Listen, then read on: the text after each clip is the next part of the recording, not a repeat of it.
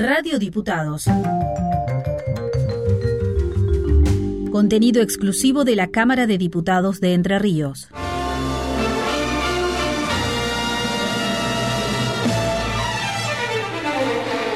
Ecos de la calle. El camino de las luchas que hoy son derechos. Un espacio para pensar sobre género y diversidad desde un enfoque legislativo. Con Ana Cornejo y Carla Saboldelli. Ecos de la calle, por Radio Diputados.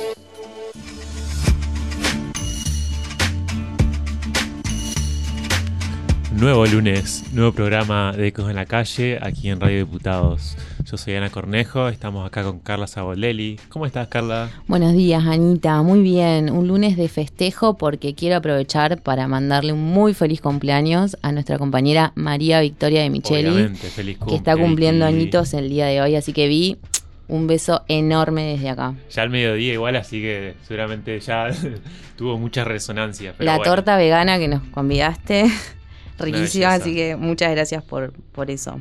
Obvio.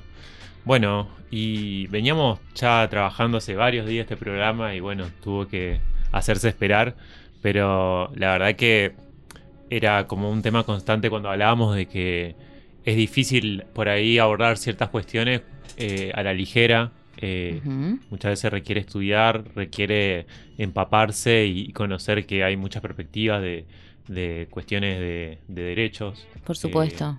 y que son puestas en, en peligro constantemente en los discursos, así que creo que, que, que, bueno, eh, es una, una posición también empezar a, a tomar estos temas y ponerlos en Con la responsabilidad que, que ameritan, sin dudas. ¿Qué vamos a estar trabajando hoy? Hoy trajimos para hablar de la ESI, la ley 26.150 nacional, que yo creo que no, no es que trajo... eh, no es que trajo la educación sexual, sino que trajo una determinada perspectiva de la educación sexual, porque siempre hubo. Exacto. eh, una propuesta de abordarla desde un enfoque de derechos, de género y diversidad, eh, de hablar del, derecho a la educación sexual integral. Exactamente, vos cuando nombrás la ley 26.150 hay que nombrar también y mencionar que existen antecedentes legislativos, como por ejemplo la ley 25.673, que lo que hace es crear un programa nacional de salud sexual y procreación responsable dentro de lo que es el Ministerio de Salud de la Nación. Lo que hace esta ley, que es del año 2002, es crear justamente un programa que tiene como objetivos alcanzar a toda la población e introducirlos dentro de lo que es la salud sexual y la procreación responsable, al fin de adoptar decisiones libres de discriminación, coacciones y violencias, entre otros tantos de los objetivos que traen previstos. Eh, esta es una ley nacional del año 2002 a la cual nuestra provincia, a través de la ley 9501, adhiere en el año 2003, tomando todos los lineamientos que baja este programa a nivel nacional y aplicándolos dentro de la provincia teniendo como autoridad de aplicación al CGE.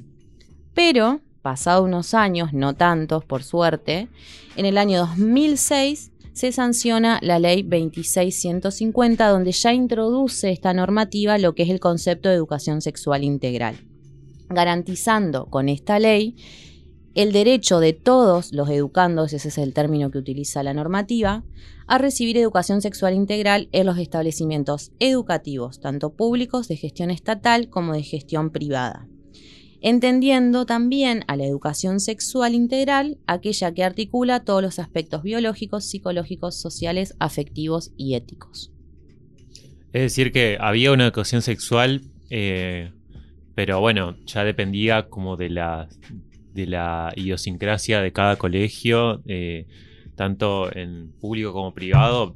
Vemos hasta el día de hoy de que, es- de que hay como todavía persisten perspectivas eh, moralizantes, lo que hablamos hoy de lo que se puede hacer o no.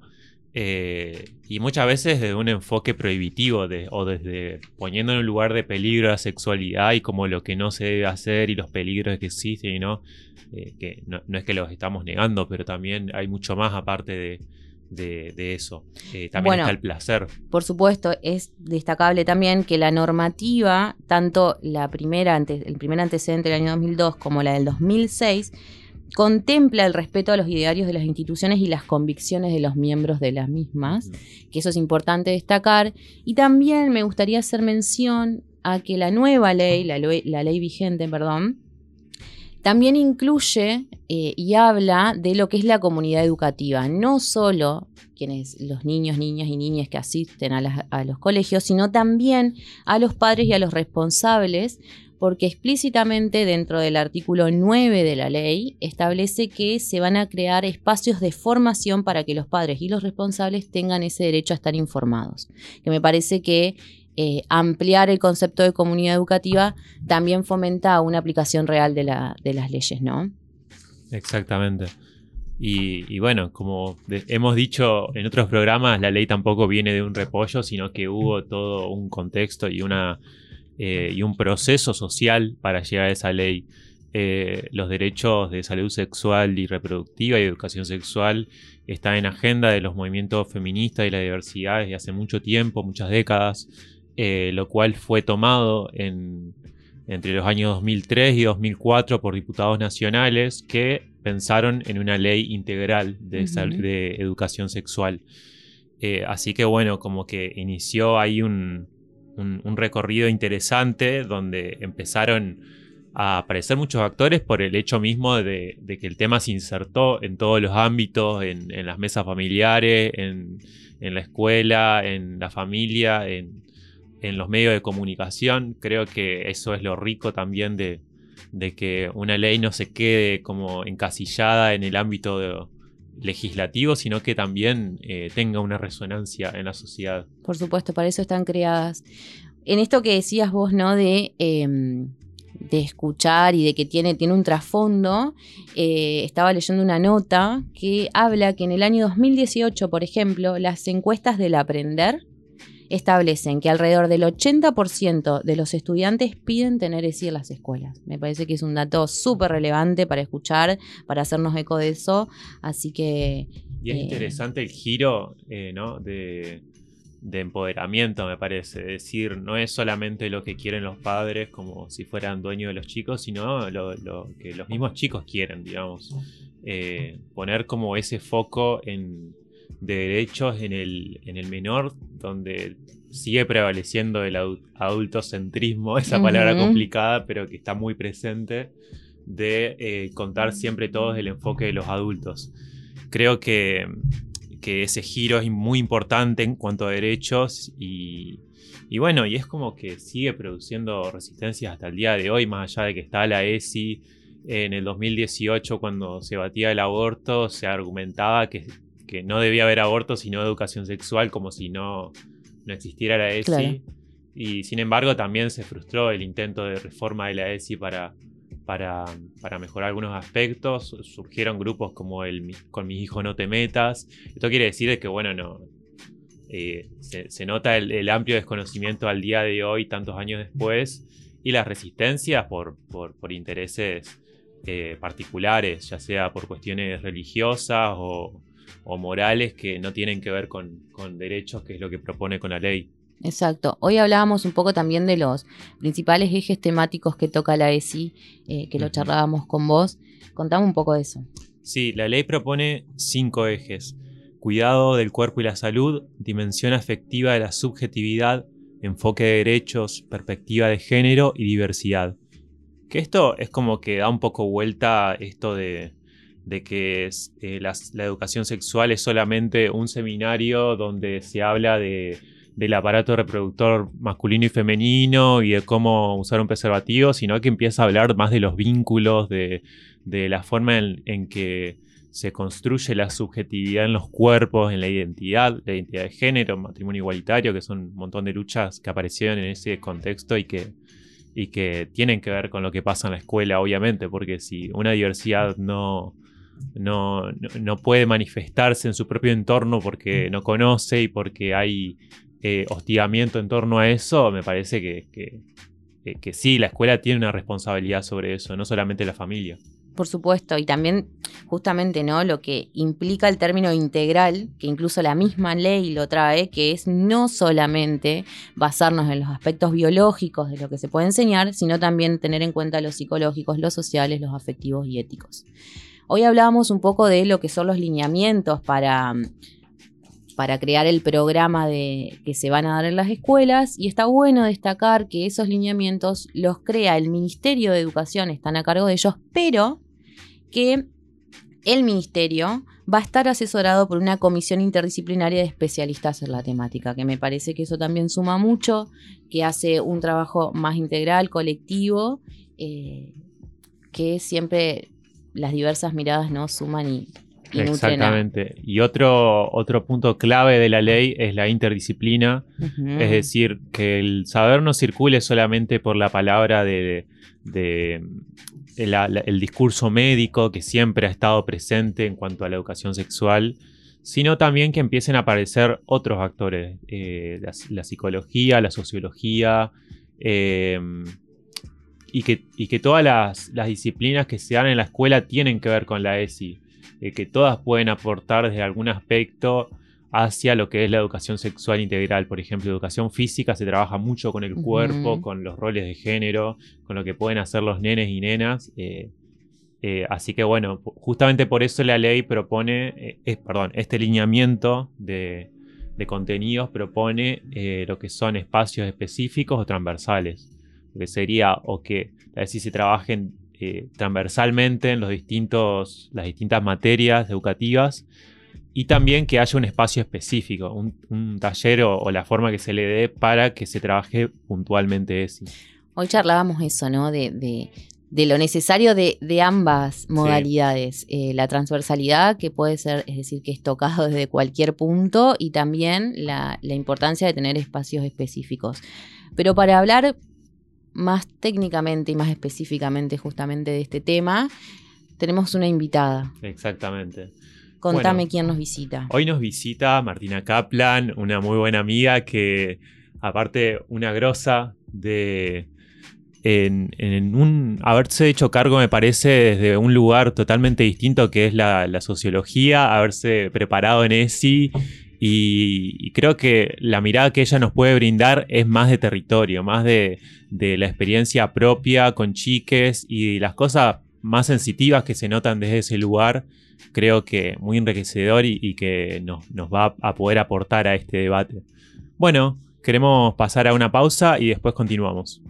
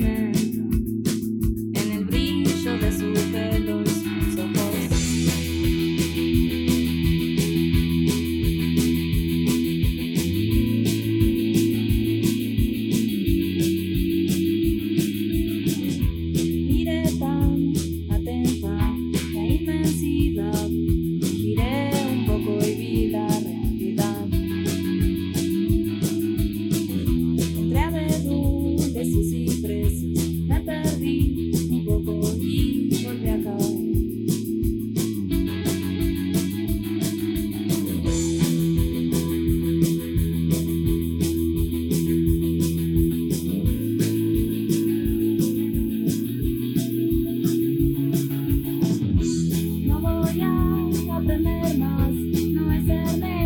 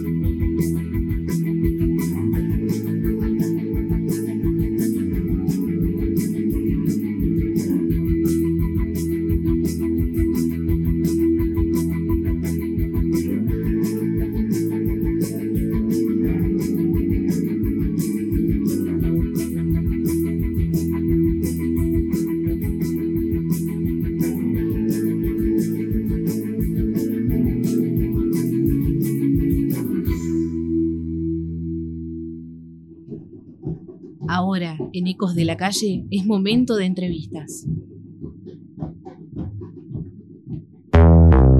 Atención.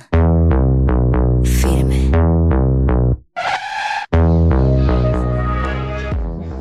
Estamos de vuelta en Ecos de la Calle, nos pueden escuchar en Radio Diputados, se puede escuchar en la página de la Cámara de Diputados, hcder.gov.ar. También, eh, si son como yo que escuchan más diferido, se puede escuchar después en Spotify, en Radio Diputados.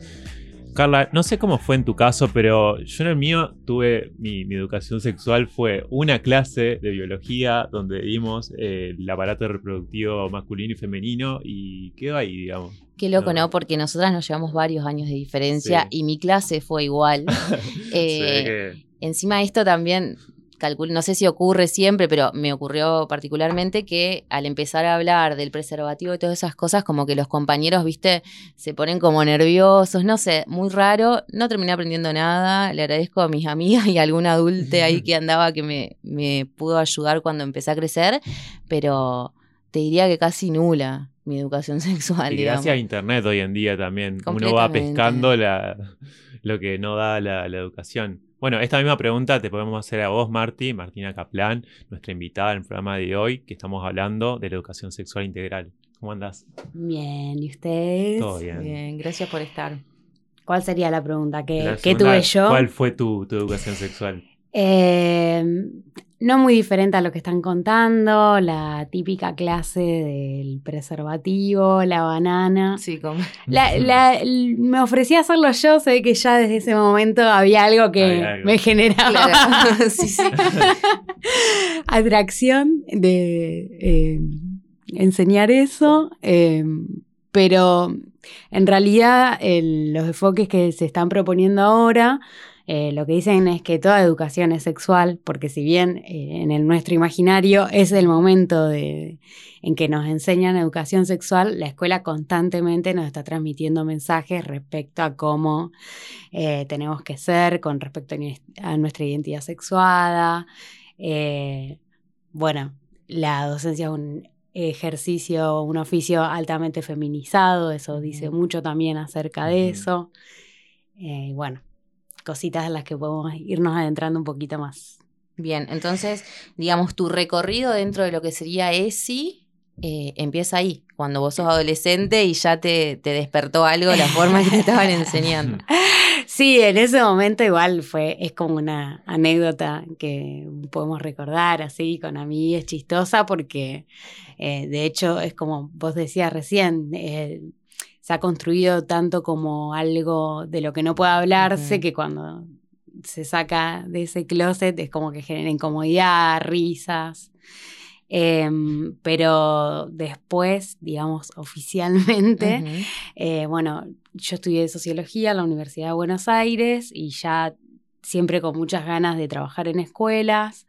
Comencé a trabajar allá en un bachillerato de educación popular y en Buenos Aires existe un espacio que se llama Escuela de Maestros, que una vez que vos tenés como cierto recorrido a la docencia, puedes ir especializándote en diferentes temas.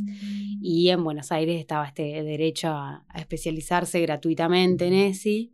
Y, bueno, en realidad ahí un poco lo elegí por eh, una característica del oficio docente que tiene que con esto de de juntar puntaje para acceder a concursos, pero no tenía particularmente un interés en eso. De hecho, siempre cuento que el feminismo cuando yo estudiaba era...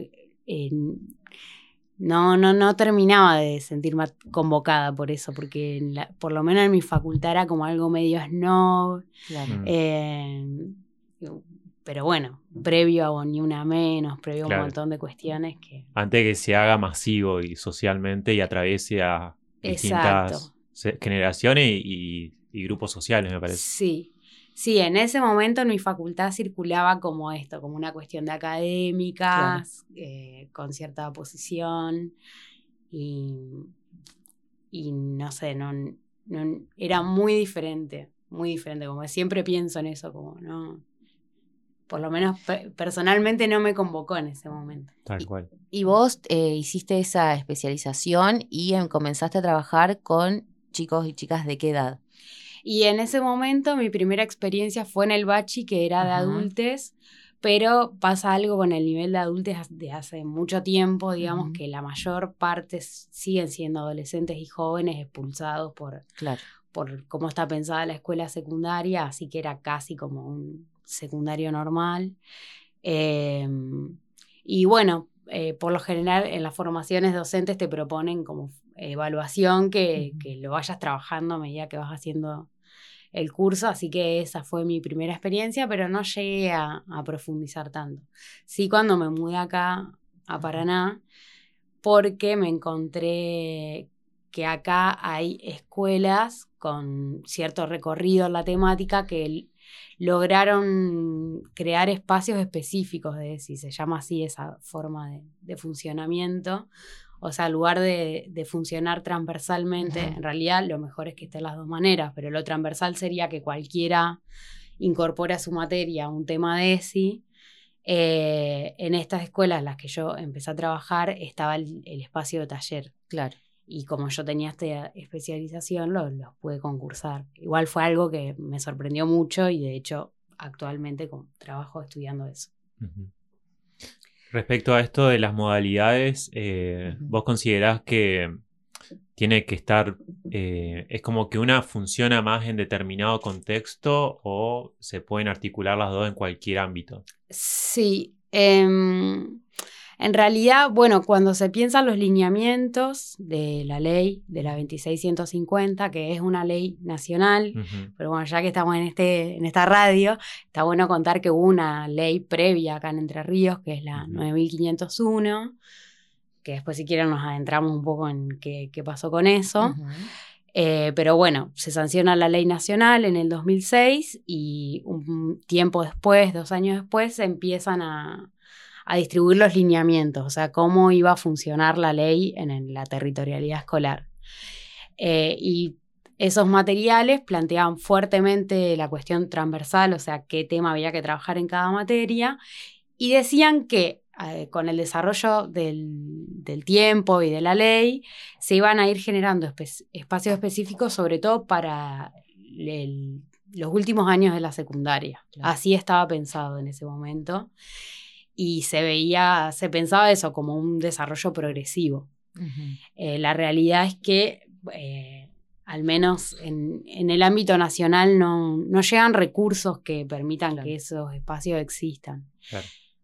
Y también hay que pensarlo la complejidad de, de cada escuela, digamos, lo que implicaría generar un espacio nuevo en la currícula, cambios de horario, eh, generar profesionales que Claro. puedan, eh, o bueno, trabajar con la docencia para que pueda llevar adelante ese espacio. Se ha hecho, o sea, por ejemplo, no sé, tecnología es una materia que, que es de los años 90, formación ética y ciudadana es una idea que surge en los 70, Claro. como hay eh, antecedentes respecto de esos cambios de currícula, pero eh, no, es, no es sencillo. Eh, y lo que sucedió, eh, al menos en las escuelas donde yo trabajé, ah, trabajé en las escuelas de Wader, que sí tienen su programa, eh, pero bueno, son tres escuelas, la normal, Alberdi y Almafuerte. Y en otras escuelas del CGE, lo que pasó es que en un momento surgió una normativa que se llamó formatos complementarios y las escuelas quedaron con horas a disposición y eran las escuelas quienes tenían que proponer qué hacer con esas horas. Claro. Y eh, en algunos casos, como las escuelas que yo fui y conozco otras más, funcionó eh, el espacio de ESI. Muy precario, eh, sostenido Claro. muy militantemente por quienes... En formato tipo taller. Y ahí, eh, ahora que yo comencé a investigar y a entrevistar compañeras que trabajan es- en esos espacios, lo que se puede ver es que tiene que ver mucho con el recorrido de cada una, cómo lo pensó. Claro. Pero en realidad la escuela, cuando es por ese formato, eh, sigue bastante la, la tradición escolar, digamos. Es, se plantea como una materia que tiene que tener nota, Claro. eh, libro de temas, y ahí es donde empiezan a aparecer un montón de tensiones, de incomodidades, porque la propuesta de la ESI tensiona justamente ese, Sí. ese formato, digamos, cómo evaluamos que, qué sé yo, que hay adolescentes menos machistas o que están desarmando una idea del amor que hace daño o que logras eh, que sean más incluyentes en su forma de pensar y de vincularse. ¿Y qué, por ejemplo, han sido los principales obstáculos, tal vez, eh, como para empezar a desarrollar lo que es la ESI? Y Te pregunto a nivel institucional, tal vez que pueda haber algunos y calculo que deben ser de otro orden los que tienen que ver con por ahí con los alumnos. Claro, porque si no es muy amplio. es- Más centrarlo en, en la institución. Eh, y bueno, la territorialidad escolar, eh, hay una cuestión que me parece fundamental, que es la cuestión de las autoridades. Ujú. como sigue pasando mucho por ahí la decisión de si la ESI va a estar o no. Eh, quizá había, qué sé yo, venía funcionando el taller hace muchos años y llegaba una persona con desconocimiento, sobre todo desconocimiento. Claro. También, por supuesto, posturas eh, antiderechos, eh, con, digamos, tradición religiosa, pero no, digamos, tener creencias religiosas no necesariamente hace que las personas excluyentemente rechacen la, la ESI, pero sí esto pues, costó mucho instalar eh, esto de que es obligatorio. Y lo que pasaba es que cuando las autoridades no estaban formadas en el tema, ante el primer conflicto, que digamos hay conflictos siempre, porque la sexualidad es un tema muy delicado y complejo, eh, digamos, ante la primera incomodidad que, que surgía en el espacio, con estudiantes o con familia, los directivos que no estaban formados en el tema tienden a decir, no, bueno, eh, Que se acabe el tema. pasemos, Se cortó, el claro, año que sí, viene sí. esto va a ser un taller de huerta y Claro. listo. Y ahí quedamos. Y ahí quedó. Y, mm, y bueno, eso pasa también eh, con la formación docente en general, digamos, que, eh, digamos, por eso tiene que ser transversal y específica. Todos tienen que estar formados en el tema porque también pueden ser los propios compañeros de otros espacios quienes cuestionen Claro. Eh, el espacio del taller cuando está, justamente por no comprender de qué va la cosa. Eh, y creo que al revés, digamos, si pensamos en qué cosas fortalecen a la ESI, es que justamente sea un compromiso institucional, Claro. no solamente de las talleristas, que digo las porque por lo general lo, lo dan mujeres. Eh, digamos, eso termina siendo algo que fortalece esa precarización, digamos. Claro. Eh, y creo que si bien yo me siento militante de la ESI, aunque ahora lo estoy explorando desde otros lugares porque ya no estoy en escuelas, eh, sí pienso que, que- que tiene que irse institucionalizando, que tenemos Claro. que salir un poco de esa figura de heroína, militante, feminista, que está buenísima porque eso le da mucha fuerza a la ESI, pero también tiene que empezar a sedimentar, a quedar en la institución y, y- Claro. y- y no ser algo tan desgastante en el cuerpo de una, porque a mí me, ha pasado de llegar a una escuela y enterarme que el taller no estaba más después de cinco años, o bueno, situaciones que, que en lo personal y en lo laboral eh, son muy complejas y, y cuesta así sostener la política. Y por ejemplo, si sos docente entrerriana, ¿dónde, cómo son la formación, digamos, de dónde lo haces, el CGE? Bueno, actualmente, eh, y por fortuna, contamos con un- una persona nueva que está a cargo del programa, que es Mariana Páez. Ella eh, fue mi compañera cuando trabajamos en Wader y eh, está formada, además de, de en educación sexual integral, en ludopedagogía, así que ella le ha dado como un corte más eh, de esta cuestión tan importante que es cómo enseñarla a la Claro, ESI, ¿no? por Porque además de los contenidos es como, bueno, no podemos hacer una materia que toma prueba. Tal Hay cual. algo de la ESI que tiene que ver eh, con generar otro clima, con los afectos, con la distensión, con sentirse cómodos, con hacer circular la palabra. y por eso tensionan al dispositivo escolar que no está en general preparado para eso, incluso Claro. genera incomodidad les mismos pibes. Pero hoy día eh, es- está esta formación que, eh, bueno, espero que sea como una primera corte, que tengo entendido que alcanzó a, a muchos docentes, pero sigue siendo insuficiente porque, bueno, hay muchas escuelas, eh, pero bueno, es la primera diplomatura que se plantea desde el Consejo, que es gratuita, que es pública y que eso es algo muy, pero muy importante porque hasta el momento en Entre Ríos para acceder a esas formaciones había que pagarlas. Claro.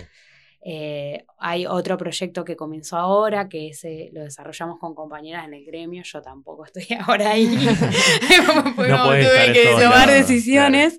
Pero mm, eh, se llama Revisitar la escuela desde la ES y algo así. Eh, y comienza mañana en Paraná ah. y es con, con desde el gremio, que es otra institución muy importante que tiene que formar parte de, la implementación de la ESI y después, en general, lo más accesible, aunque se llenan enseguida, son los cursos de Infod, que es el Instituto Nacional de Formación Docente, una se anota ahí y hace una formación virtual eh, puedes hacer generales de ESI o también hay otras sobre maternidades y paternidades de la adolescencia, violencia de género, como temáticas más puntuales, pues también eso, ya van muchos años de la ley y también se van como especializando en distintos temas o surgiendo nuevas aristas.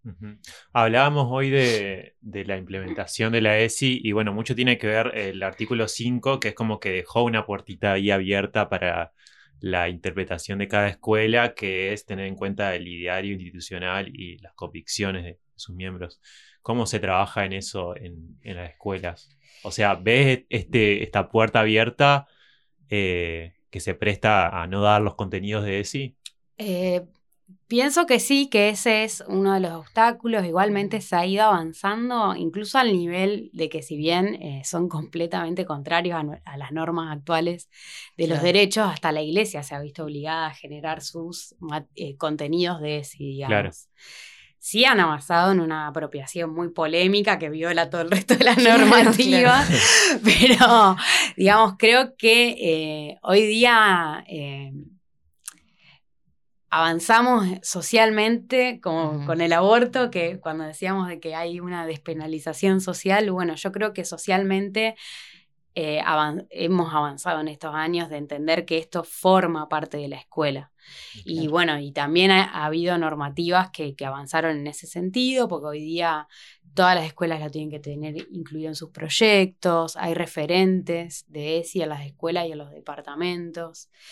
Em, eh, pero en ese momento, eh, bueno, quienes, lo que dicen quienes investigan ese momento de la sanción de la ley es que si no incluían un artículo de ese tipo, eh, no, no hubiese sido posible llegar a un acuerdo. Mm, pensemos que esto es algo que sigue creciendo, digamos, muchas de las escuelas están bajo la órbita de diferentes religiones, principalmente la católica, y nuestro Estado sigue eh, aportando a, eso. Y en Entre Ríos, puntualmente, es una provincia donde eso se ha em, quedado como muy fuertemente atrapado en valores conservadores, la política a nivel provincial hasta hace muy poco tiempo.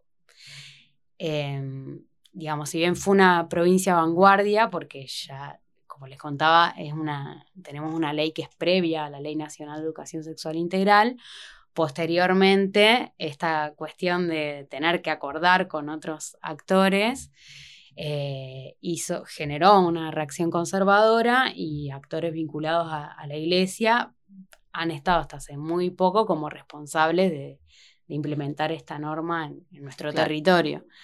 Así que mm, eh, recién ahora, por ejemplo, recién este año el programa se llama Programa de Educación Sexual Integral.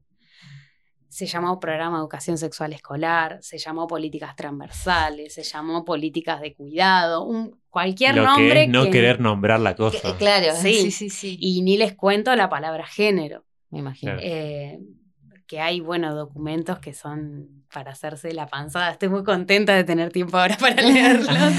Eh, de, bueno, de cómo en Entre Ríos, digamos, eh, desde eso, muy tempranamente se, hubo una posición fuerte en contra de, incluir esos contenidos y de marcar, digamos, de que había eh, una distancia eh, con, contra el feminismo, contra quienes venimos sosteniendo de que el género es una cuestión construida, que hay que desarmarla, que hay que pensar nuevas formas más justas. Que de hecho, en, cuando se estaba debatiendo este, este tema en el 2018, me acuerdo que se hablaba mucho de ideología de género, que hasta el día de hoy lo seguimos escuchando como un discurso que trata de, desvirtuar todo lo. Exacto. bueno, en Entre Ríos, desde el 2006, podemos rastrear documentos que, que refieren a esto. Claro. De que hablan de que, bueno, de que se va a trabajar el género, pero no como una ideología, sino como eh, eh, lo, eh, es el ser hombre y el ser una mujer, y que la escuela va a ser únicamente colaboradora de la familia, que es el ámbito primigenio y más legítimo para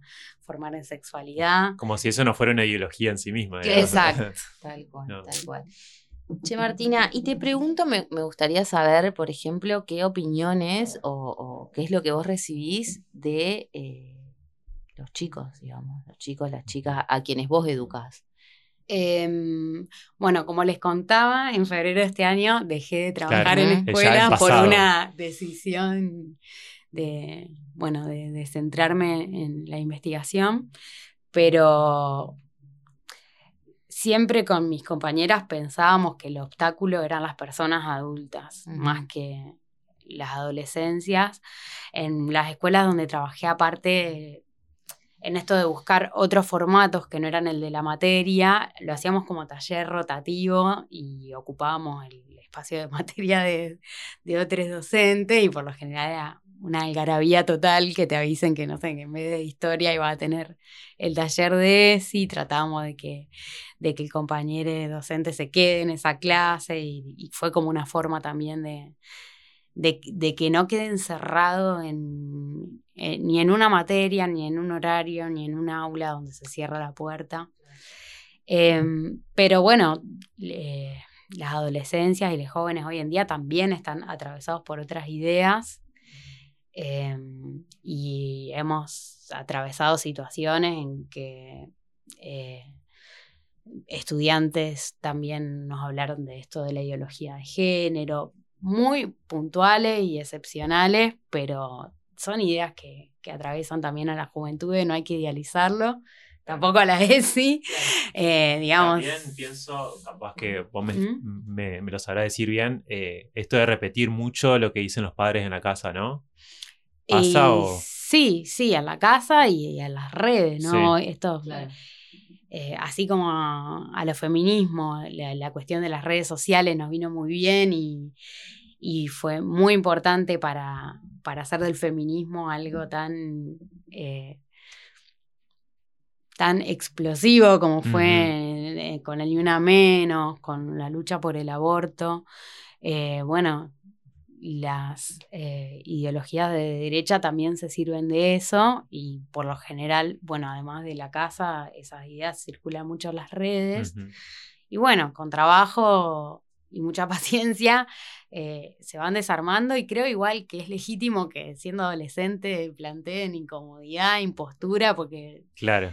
Eh, tampoco vamos a impartir una cuestión lineal, eh, sí, siempre tratar de explicar de que son ideas que van en contra de los marcos normativos de la actualidad, que generan daño, que son violentas. Eh, pero bueno, se puede hacer eso si se cuenta con un espacio de encuentros sostenidos. Claro. Marti, ¿querés contarnos un poco de lo que estás haciendo ahora? Porque hablamos mucho de la escuela y en realidad vos hoy ya está más en otro, en otro plano, la universidad, el CONICET. Bueno, como les contaba, yo no estudié en la UNER, sino que estudié en la UBA, así que con la UNER estamos como comenzando ahora un acercamiento.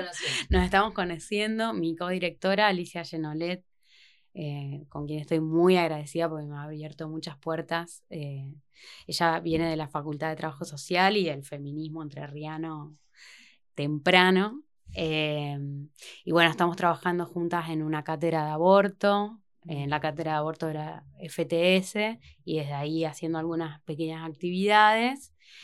Y también por trabajar con otros colegas, nos invitaron al proyecto Vincularnos, que también es de la Facultad de Trabajo Social, y ahí lo que estamos haciendo es algunos talleres, encuentros de formación, unos en Lomas, que es la escuela que yo considero que, que es donde aprendí la mayor parte de lo que sé en ESI, porque es donde estuve más tiempo, estuve cinco años trabajando en el secundario de Lomas del Mirador, y en la Escuela Municipal de Danza, que me está como partiendo la cabeza de todas las cuestiones de género que hay para pensar ahí. Pero bueno, mi inclinación hacia la investigación tuvo que ver con que eh, esto que les contaba de llegar y que no exista más el espacio me pasó en Lomas, que era un lugar donde yo tenía eh, además de mi trabajo, muchísimo afecto por ese espacio. Eh, me di cuenta de que ya no me da el corazón para seguir presentándome a concursos y que me vuelva a pasar lo mismo. Y que bueno, siendo socióloga tenía como la oportunidad de em, conocer más acerca de esas experiencias y también empezar a difundirlas, digamos, porque es como, eh, pasa eso con la territorialidad escolar, es como que cada escuela es un mundo y por ahí no, o sea, no ha habido una preocupación en la política pública de ver cuáles son las escuelas que están trabajando en estos formatos, qué pasa ahí. Y bueno, mi, idea, yo vengo conversando con Mariana porque en realidad lo que me gustaría es que mi investigación, mi tesis sea un insumo de la política pública. Este año ganamos un concurso para eh, hacer una evaluación en el Ministerio de Educación nacional y ahí estamos trabajando con el equipo de Alicia Naput, que también es quien hace más tiempo viene trabajando y nos parecía eh, que estaba bien y que era lo mejor contar con alguien de más trayectoria de investigación en el tema. Así que empezamos a hacer eso también. Y bueno, muchas, ahora vamos a participar en la Semana de la Ciencia. Así que bueno, ahora estoy con la remera militando la ciencia en Entre Ríos. Totalmente en movimiento, te tenemos que agarrar así corriendo porque... Bueno, Martina, la verdad que agradecida siempre a, todos quienes vienen a, participar de nuestro programa, pero bueno, nos pareció súper importante que estés acá, que puedas venir, que te hagas un espacio, te súper agradecemos.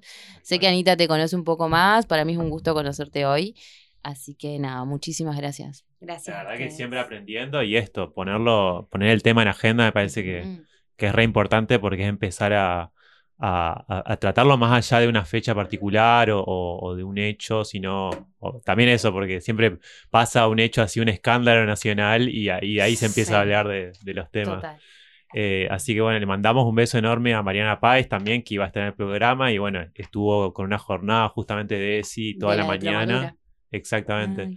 Así que bueno, pero nos encantaría seguir contando con vos y con ella para, para otra instancia y bueno, y viceversa igualmente. Sí. viceversa. Ahora le toca a usted. Está muy bien. Muchas gracias, bueno, por la Esto ha sido todo por la mañana de Ecos de la Calle. este lunes. Esperemos que, les haya gustado, que lo puedan volver a escuchar, compartirlo, por favor. Siempre Estaremos escuchando el lunes que viene. Exactamente. Adiós. Gracias.